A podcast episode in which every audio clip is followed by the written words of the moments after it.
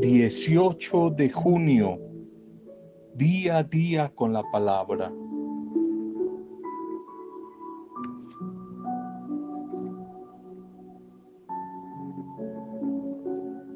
Vitaminas espirituales que nos animan, nos acompañan y convertidos en oración, en interiorización, nos fortalecen en nuestra lucha por conquistar la felicidad en el día a día. Los sabios son los que buscan la sabiduría. Los necios, en cambio, los que piensan que ya la encontraron. El que tiene lo que no merece, difícilmente valora y va a dar gracias por ellos.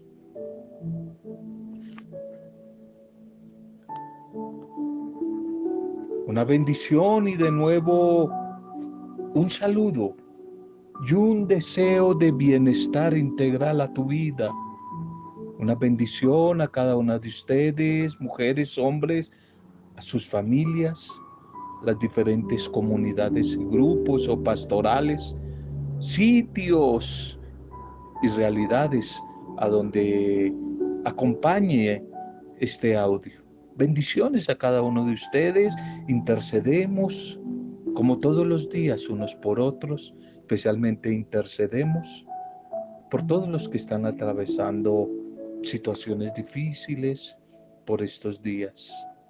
Los que están atravesando momentos duros y difíciles en alguna área de su vida. Hoy seguimos orando.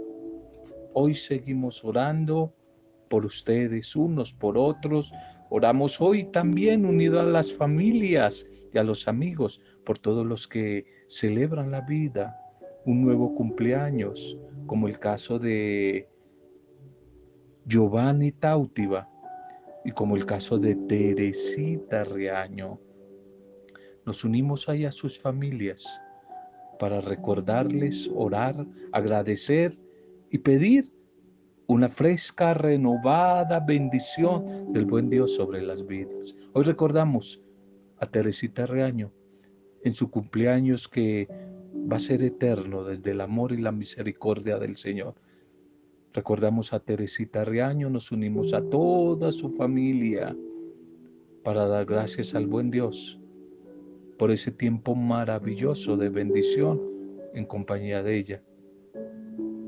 Y hoy agradecemos y desde ese amor que nos hace uno, seguimos pidiendo la eternidad, la eternidad de ese cumpleaños en Jesús.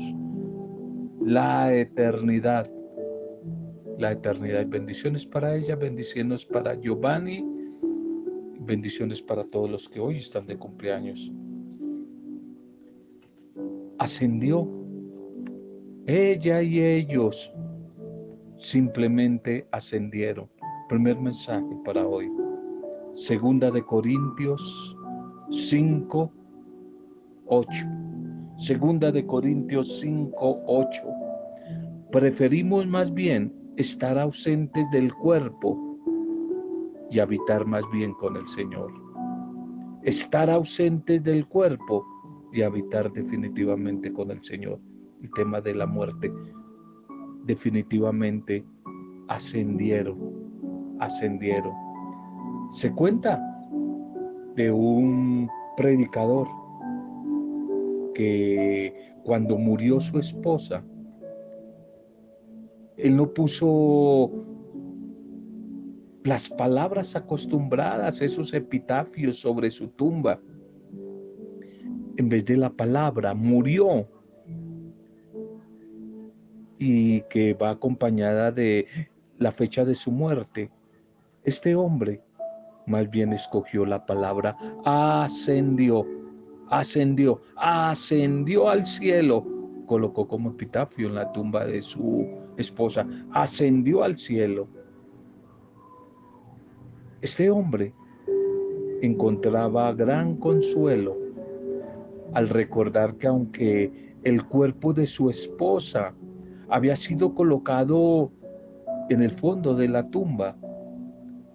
la verdadera señora Ospina, esposa de don Epifanio Ospina, había sido transportada al cielo, a la presencia de su Salvador.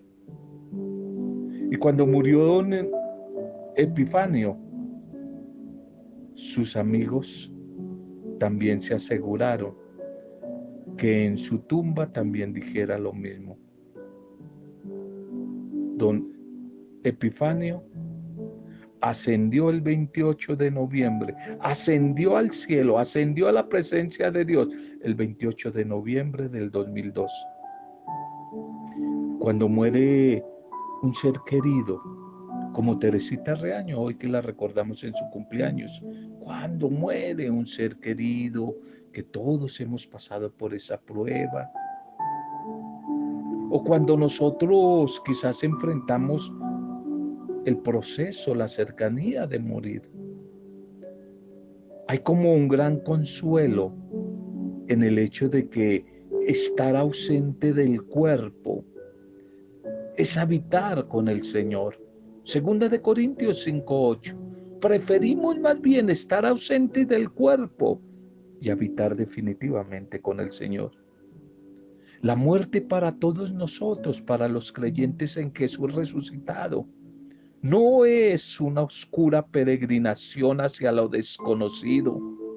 No es una caminata solitaria a un lugar extraño, abandonado y sin amigos. Más bien, la muerte, el ascenso, el ascenso a la vida de Dios. Es una gloriosa transición de las pruebas de la tierra a las delicias, a los goces del cielo, a donde seremos definitivamente reunidos en Cristo Jesús, nuestro Señor y Salvador, pero también con nuestros seres queridos que se han ido antes que nosotros, que se nos han adelantado en el ascenso. Ellos ascendieron también como don Epifanio y su esposa, ascendieron al cielo. Y lo mejor de todo es que todos disfrutaremos de la presencia de nuestro Señor para siempre.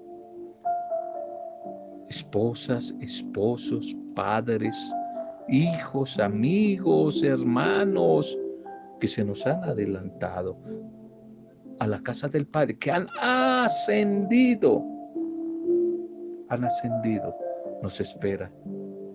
Cuando una mujer de fe, un hombre de fe, un creyente muere, asciende, el cuerpo es sepultado, pero no el alma, no la interioridad, no sus afectos. El alma asciende. El alma asciende para el cristiano, la muerte es la puerta de la gloria. La muerte es la puerta de la gloria. Por eso todos los que se nos han adelantado en este tiempo de pandemia, tantas personas conocidas, encontraron el propósito eterno. El libro del Apocalipsis en el capítulo 14, verso 13 dice, Bienaventurados todos los que mueren en el Señor, descansarán de sus trabajos porque sus obras con ellos siguen. Sus obras siguen.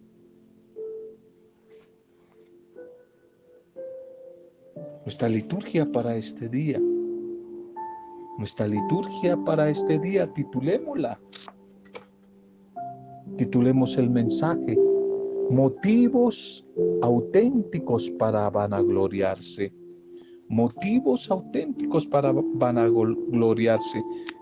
Y la primera lectura es de la segunda carta a los Corintios que nos ha estado acompañando a lo largo de casi dos semanas. Ya la vamos a terminar, la estamos terminando. Segunda de Corintios 11, 18 Ojalá que la leamos de corrido hasta el 30, no saltándonos versículos con los cuales la liturgia a veces nos corta el mensaje completo. Segunda de Corintios 11, 18 al 30.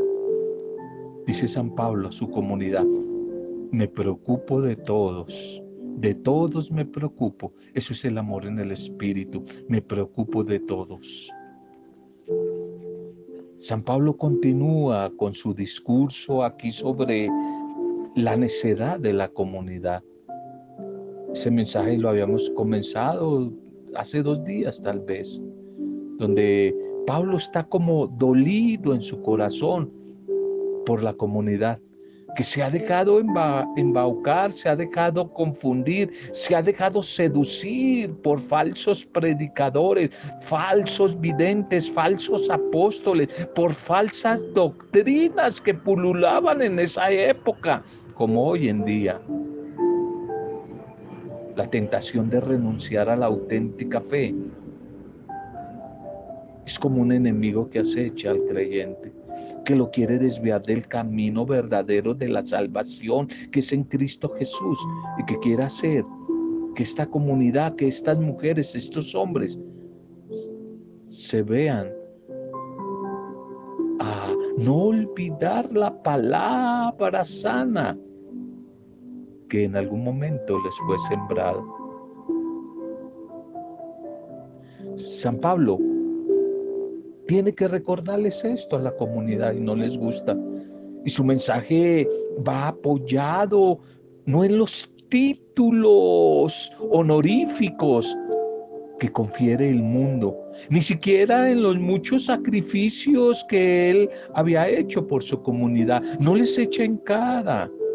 Pablo más bien les invita a reconocer entre lo falso y lo verdadero lo falso y lo verdadero de los anuncios que están por ahí recibiendo, fundamentándose en, la honestidad del proceder de cada uno de ellos.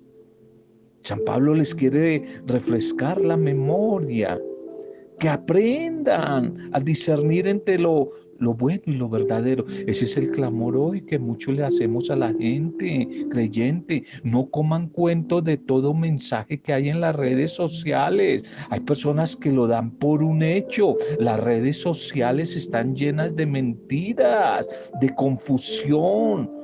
Disiernan tantos mensajes baratos que hay por ahí en las redes sociales de supuestos mesías, redentores, predicadores, iglesias de triunfo, de felicidad. Hay que tener cuidado. Hay que discernir entre lo que sí es de Dios y lo que no es.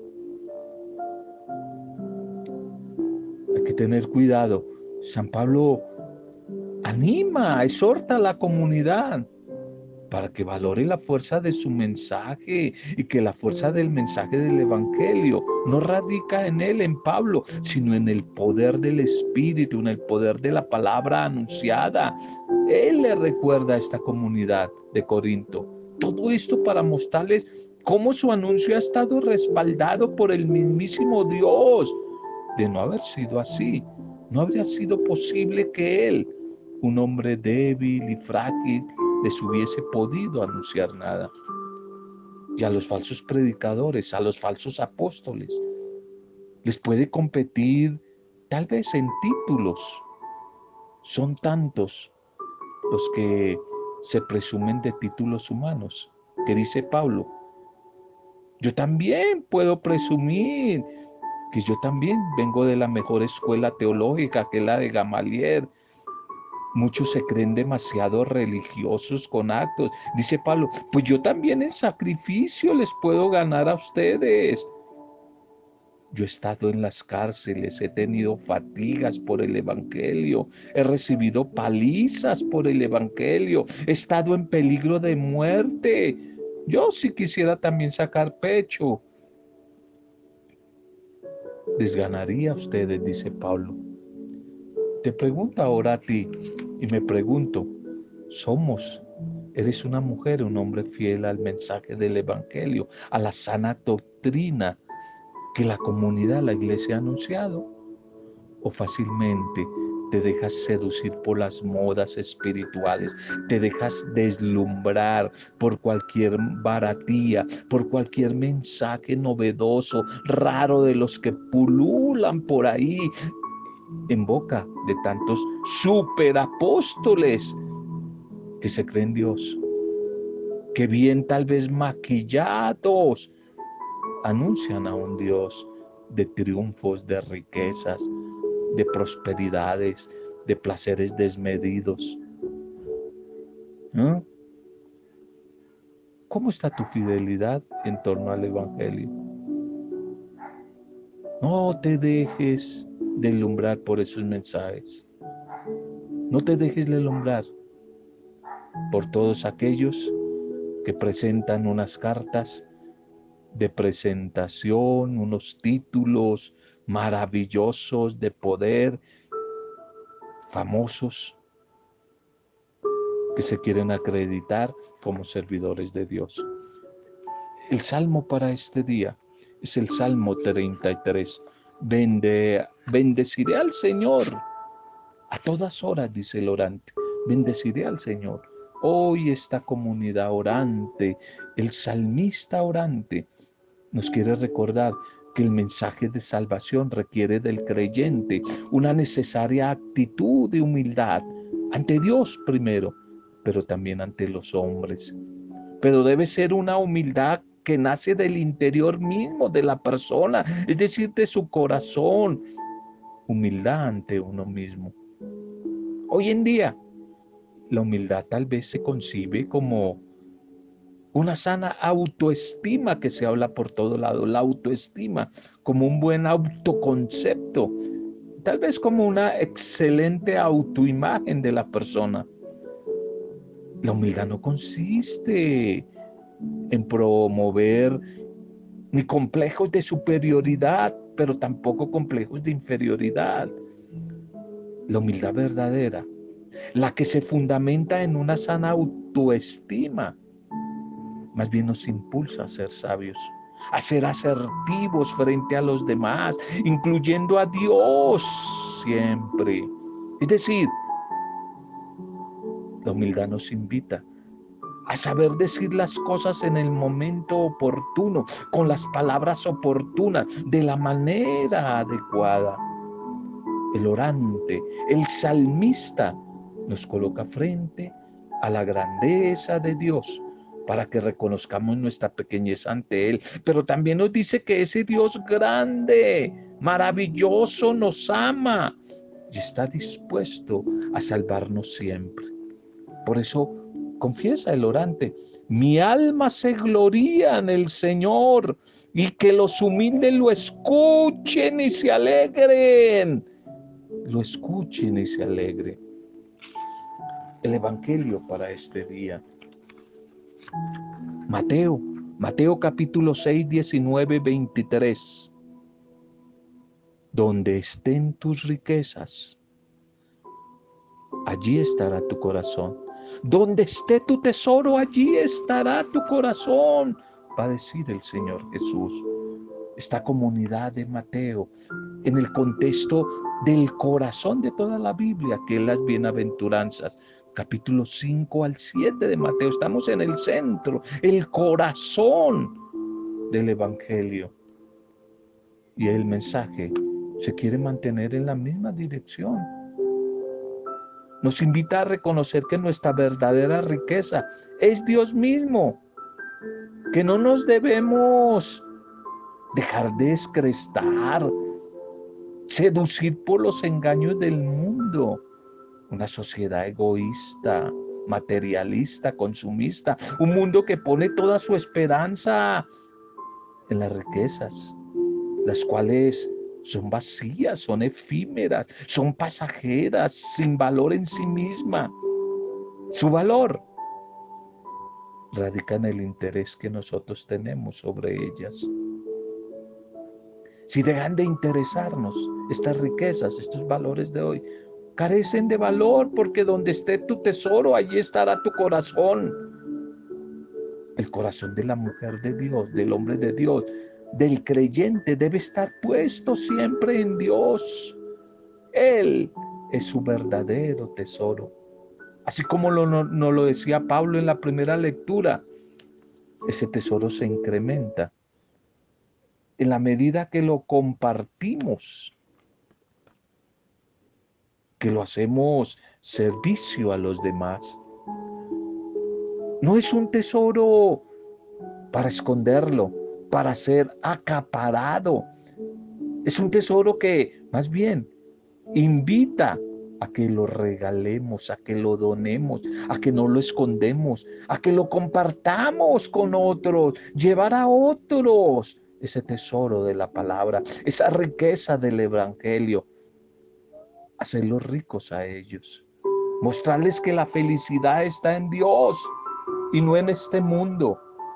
Está en Jesucristo y en su proyecto de vida y no en esta sociedad, un mundo donde nos quiere mostrar ese mundo egoísta, la paz y la felicidad que no tiene.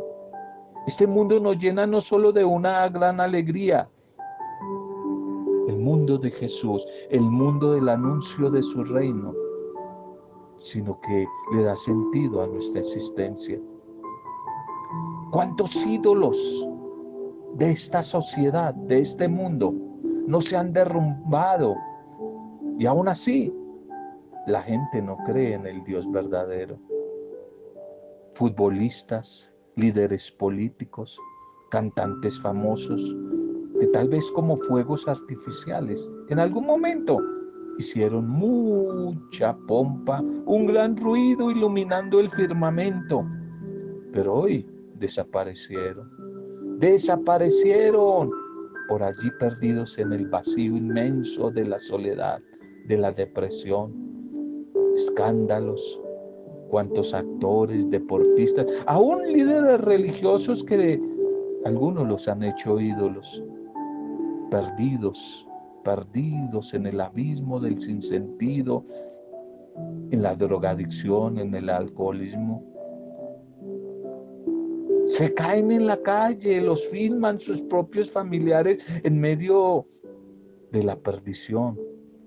Y lo único que atinan a decir es, me siento solo.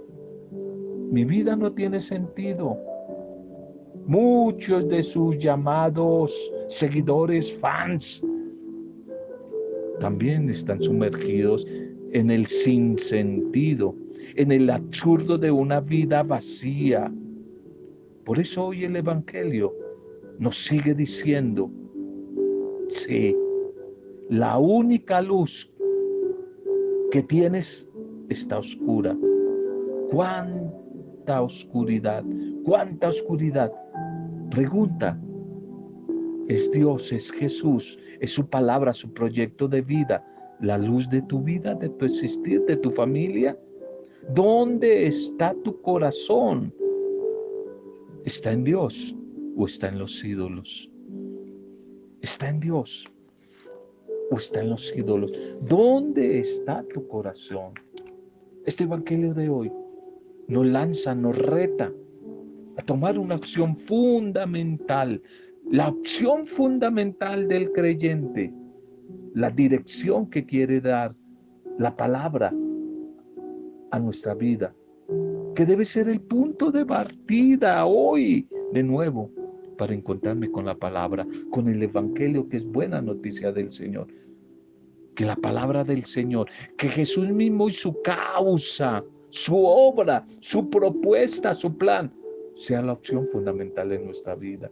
Y por eso para explicarla a Jesús, hoy recurre a la imagen del tesoro y contrapone el de aquellas personas que obran la justicia, hacen el bien y llevan una vida coherente con el Evangelio, con el contrario, contrario, con el de quienes se han dejado llevar por el egoísmo y la vida vacía, la vida mediocre sin sentido. Los primeros están generando un tesoro incorruptible, en cambio los segundos cada día caminan hacia la nada. Por eso se requiere la capacidad del espíritu, la capacidad de ver bien qué camino ¿Qué vía queremos tomar? Necesitamos tener el ojo sano, porque si el ojo está enfermo, toda la vida va a estar enferma. Necesitamos ejercitar la capacidad de discernimiento para poner la vista en Dios y en las cosas del reino, para encaminarnos día a día hacia Él y permitirle que su luz inunde ese misterio de nuestra propia oscuridad. Y ese discernimiento evangélico ha de ser una actitud continua que nos permita crecer en fidelidad al Señor, teniéndolo a Él como el fundamento soberano de nuestra propia vida, de nuestra propia historia, y evitando así de esa manera todo desvío, todo exceso que conduce a la desfiguración de su proyecto, su proyecto de liberación y no esclavitud, salvación y no condenación para la humanidad. Motivos auténticos para vanagloriarse, hacer vida el proyecto de Jesús. Preguntémonos para orar. ¿Será que como resultado del encuentro día a día con la palabra, el Dios de la palabra de vida, voy adquiriendo, voy adquiriendo criterios liberadores autónomos para juzgar las situaciones que estamos atravesando y tomar sabias decisiones. O todavía dependo de otras personas que otros políticos, líderes religiosos, otras propuestas decidan por mí. ¿Qué sufrimientos he padecido por mi testimonio auténtico de fe? Oremos. Te damos gracias, buen Padre Dios, por tu palabra, por el mensaje de este día. Lo acogemos. Te alabamos a través de él, pero te suplicamos nos sigas ayudando para que nuestra vida siga siendo un evangelio vivo para los demás. Ayúdanos, Señor, a mirar con tus ojos, a pensar como tú lo haces, que no nos dejemos llevar simplemente por los intereses vacíos y las riquezas vacías de este mundo, sino que tu espíritu nos mueva a buscar el verdadero tesoro y la verdadera riqueza que viene de ti y que sí permanece Ayúdanos a seguir construyendo tu reino, tu reino de paz, de amor, de perdón, de justicia, de fraternidad, de solidaridad, Señor. Ayúdanos, Señor. Hoy queremos dirigirnos a ti con humildad y pedirte que tu Espíritu nos haga cada vez más humildes, Señor. Hoy imploramos tu gracia, tu misericordia. Bendito seas por colmarnos con tu bendición y bendiciones por tanta bendición. Libéranos de no apegarnos a los bienes materiales para no ocupar nuestro corazón con cosas efímeras que nos alejen de ti. Más bien concédenos el don de la sabiduría que nos conduzca a buscarte a ti como el máximo tesoro, como el máximo bien de nuestra vida. Y teniéndote, seamos capaces de compartirlo con los demás.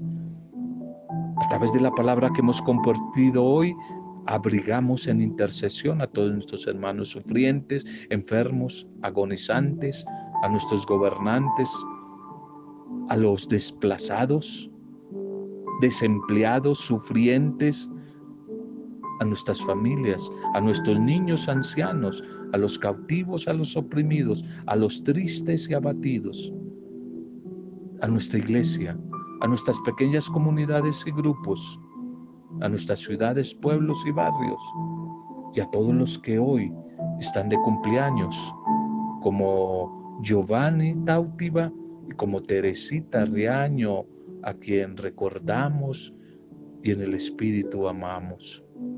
Gracias por ello, Señor, que hoy sean bendecidos, sean bendecidos. En Teresita todos los que han ascendido han ascendido al cielo, que encuentren el premio de tu bondad y de tu misericordia.